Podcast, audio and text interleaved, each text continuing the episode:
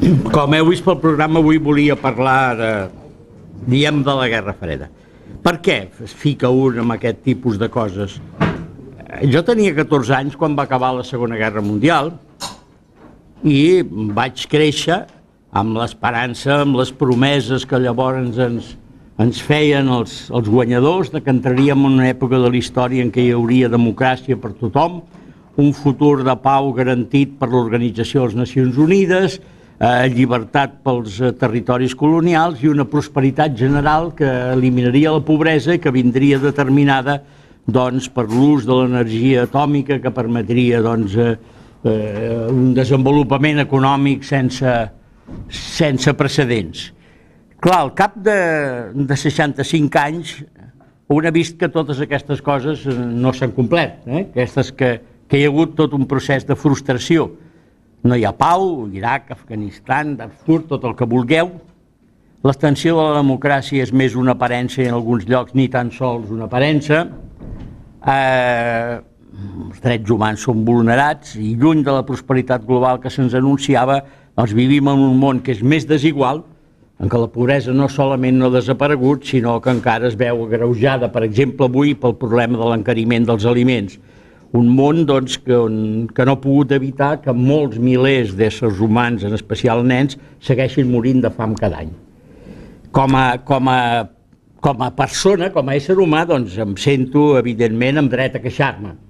I com a, com a historiador d'ofici, doncs això m'ha dut a fer-ho en la forma que a mi em semblava pròpia del, del meu treball en aquests anys, doncs tractant de, de, d'averiguar les causes d'aquest fracàs col·lectiu. És un treball extremadament difícil, ja us ho explico. Uh, un ha hagut d'aprendre a treballar en, en forma molt diferent que quan treballa en altres terrenys de la, de la recerca històrica, per molts problemes. Un d'ells, i fonamental, l'enorme eh, quantitat d'informació disponible. Aquí treballes amb milers, milers i milers de documents que et són accessibles no solament és que, és que hi ha molta recerca, perquè aquesta és una recerca que avui paga, és a dir, avui resulta doncs, que tens doncs, un professor universitari nord-americà que s'està tres anys investigant una cosa concreta, les relacions, per exemple, el govern de, dels Estats Units amb Israel durant la guerra de, de 1967, etc etc i això sap que li permet publicar un volum, que tindrà èxit, que se'n parlarà, hi ha molta recerca, de manera que normalment has d'estar comprant llibres cada setmana, eh? A Amazon, perquè clar, aquests llibres no arriben a les, a les llibreries i malauradament no arriben a les biblioteques universitàries d'aquest país on aquests temes no preocupen encara. Eh? La, la, la bibliografia disponible sobre aquestes qüestions, que a més és immensa, és normalment escassa. Això vol dir que t'has de comprar cada setmana un dos llibres, t'has de comprar i te'ls has de llegir, clar. Eh? És evident que això vol dir que un llibre d'aquest normalment no te'l llegeixes de la primera pàgina fins, a, fins al d'això llegeixes allò que aporta els trossos en què aporta documentació nova i coses que t'importen. Però és que a banda d'això, i a banda de les revistes, hi ha un volum enorme de documentació que cada dia es posa a l'abast de la gent via internet.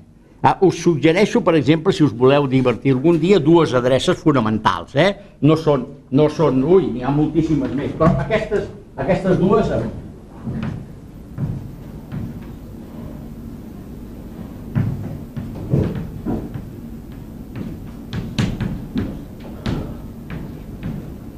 i un altre que és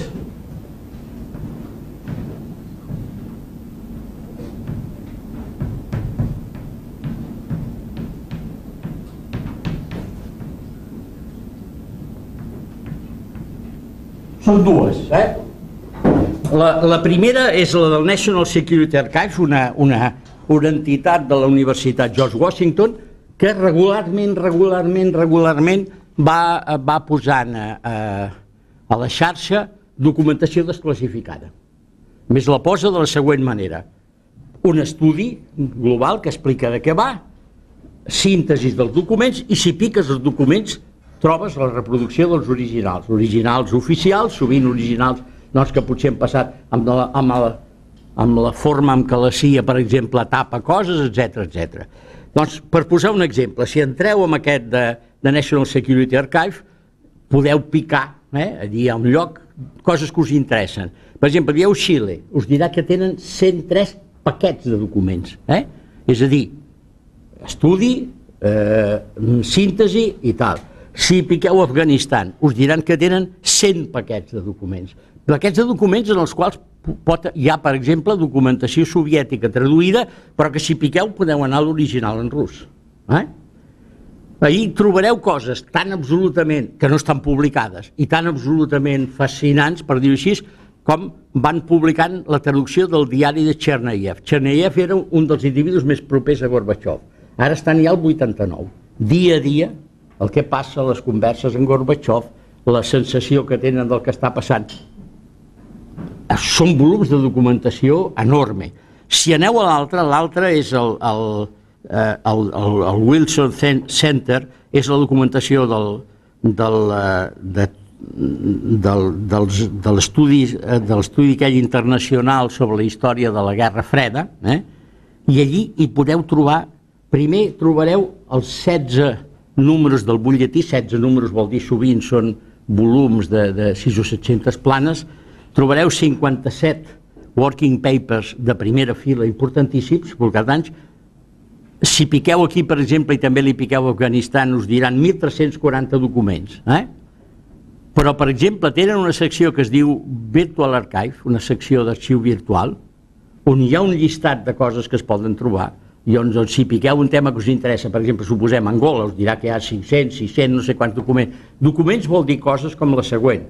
Uh, L'informe de l'ambaixador soviètic a Moscou de les converses que ha tingut amb l'Agostinho Neto abans del moment de la independència sobre el que està passant i això. És a dir, un, un conjunt de documentació brutal.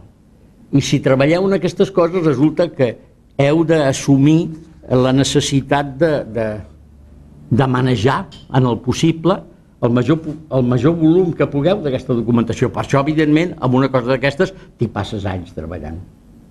T'hi passes anys treballant. O dius quatre bajanades sortint de la bibliografia essencial, o et fiques a dintre, veus que allò que deies està equivocat, que has de matisar, que és més complicat, i vas donant voltes i naturalment el producte que tu vols fer es va, es va allargant en el temps, no va augmentant en dimensions massa perquè tu ja ets prou prudent com per, com per restringir-ho i en tot cas deixar amb unes notes de bibliografia al darrere, pistes perquè el que vulgui ampliar ampli eh?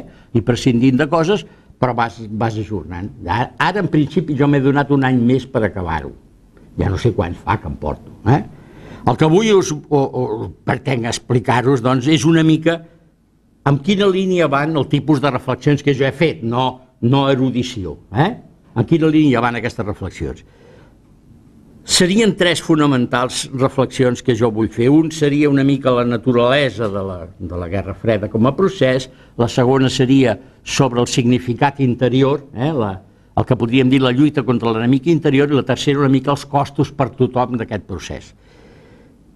Per començar, quin, quina va ser la causa real d'aquest enfrontament? L'un i l'altre bàndol deien estar lluitant contra un enemic fantasmagòric, l'un contra el comunisme internacional, l'altre contra l'imperialisme capitalista, tots deien que l'altre eh, tenia l'ambició de dominar i esclavitzar el món, i per combatre els dos doncs, s'armaven davant de la perspectiva d'haver-se d'enfrontar amb un combat global que cap dels dos no pensava iniciar. Eh? Eh, eh, perquè ja havien arribat a un grau, van arribar a un grau tal de, de, de, de potencialitat ofensiva nuclear que sabien perfectament que no importava qui guanyés.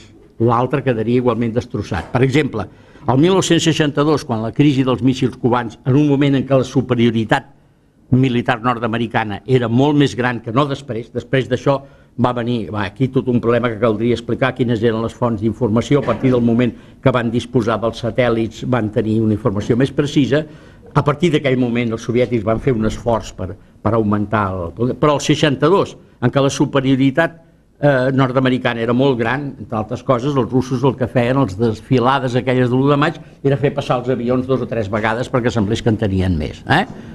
Eh, Kennedy va rebutjar la idea d'un atac per una raó fonamental, perquè opinava que guanyar la guerra a costa de 70 milions de nord-americans morts no valia la pena. Eh?